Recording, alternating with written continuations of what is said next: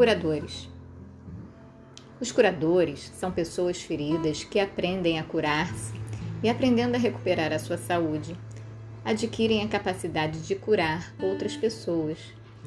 É um processo espontâneo e natural. A vocação de curandeiro tem a ver com a vocação do descontentamento, de não nos conformarmos com o que os outros se conformam. Um curador é alguém que sente demais as suas feridas. Todos nascemos feridos. A maioria das pessoas adapta-se, mas o curador é o extremo oposto. Ele tem muito contato com a sua experiência. E esse descontentamento leva-o à opção inevitável de reparar a sua alma e de se curar como ser humano.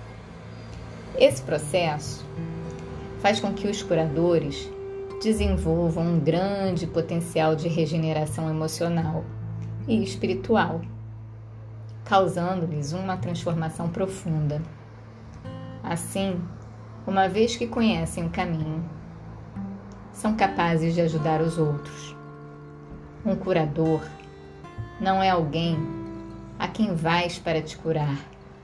Um curador é alguém que desperta em ti a tua própria consciência para te curares a ti mesmo.